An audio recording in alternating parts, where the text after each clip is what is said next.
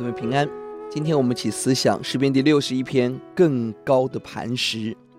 本篇诗篇大卫在远离家园第二节，心中被痛苦所充满的时候所发的祈祷诗，就充满了广度深度。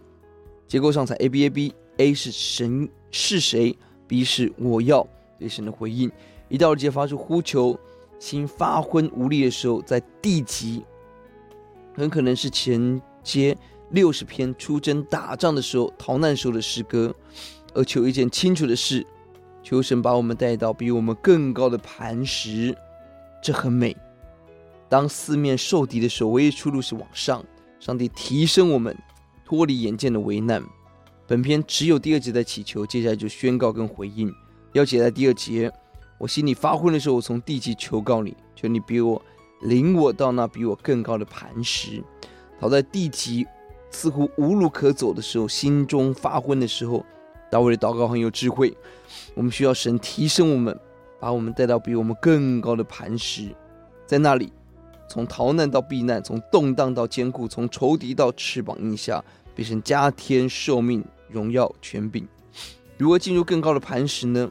第四节，不管环境怎么样的艰辛，投靠主，依靠神。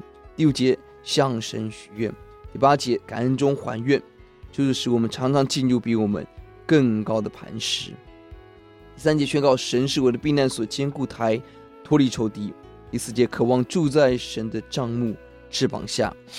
比较这些地点，发现从第二节的地极山崖到第三节的坚固军事堡垒，到了看起来第四节最软弱的帐幕翅膀，当神同在，看似最软弱的。却能够有最大的力量，阿门。五到七节在这宣告神是垂听祷告赐下产业的主。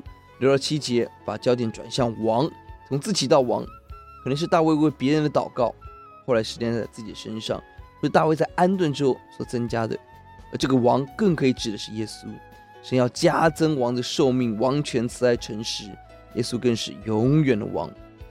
第八节以歌颂来回应，用第四节有永生的概念，眼光不再是，不只是永远歌颂，也是天天选择还神的愿。相对于第五节的许愿，这里是还愿，在感恩中对神的回应。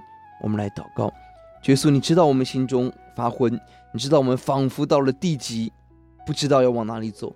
主啊，但愿你把我们带到比我们更高的磐石。更高的信心，更高的喜乐，更高的保护，更高的平安，让我们向你许愿，向你还愿，向你感恩，向你称颂，求主指引你所爱的儿女的道路，听我们的祷告，奉耶稣的名，阿门。